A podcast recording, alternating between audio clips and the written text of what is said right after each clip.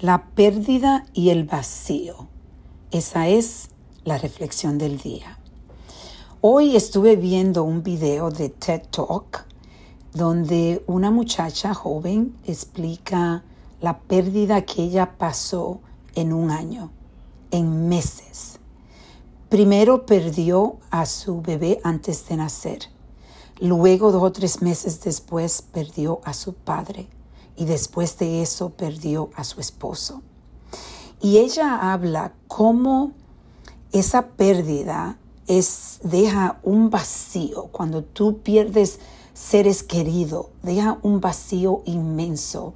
Y cómo nunca tú en realidad eh, vas a estar desconectado a esas personas. Siempre vas a tener una conexión. Algo que ella dice, como ella se casó de nuevo, ya después de un tiempo se casó de nuevo y tiene un hombre que, un, hombre que la hace feliz y tiene ah, hijos eh, que son hijos de su esposo y tienen cuatro hijos now, ahora. Y ella habla cómo en realidad eh, este, su esposo está conectado a esa relación, porque si su esposo no hubiese muerto, ella no hubiese estado con este, esta familia nueva y en realidad su esposo sigue viviendo en la familia.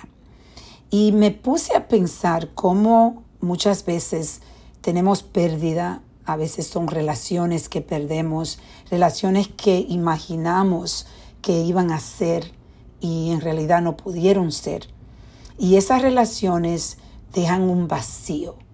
Y a veces sabemos que las relaciones no son buenas para nosotros, pero ese vacío a veces te causa duda en tu mente si tú no estás bien clara en cómo debe de moverte, cómo debe de seguir en la vida, porque en realidad la relación que tenía era una relación que no era la relación buena para ti, o quizás para la otra persona también. Pero ese vacío, uno a veces lo que hace es que o lo trata de llenar de nuevo volviendo a la relación o lo trata de llenar de nuevo evitando sentir el vacío. Y yo estoy pasando por algo similar y me estoy conectando con el vacío que estoy sintiendo y dándome cuenta de que está bien sentir el vacío y es está bien si lloro, Está bien si escucho canciones y quizá me recuerda de, una, de, una memoria que he tenido. Está bien.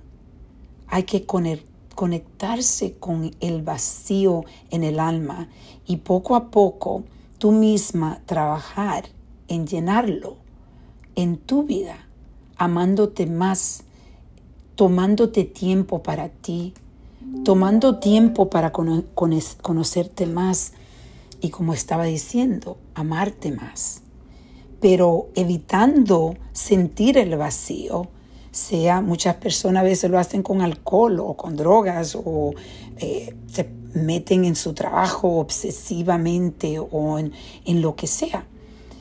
A veces lo que necesitas hacer es sentir el dolor sentir el dolor porque sentir el dolor es parte del proceso de sanación y es parte de tu crecimiento.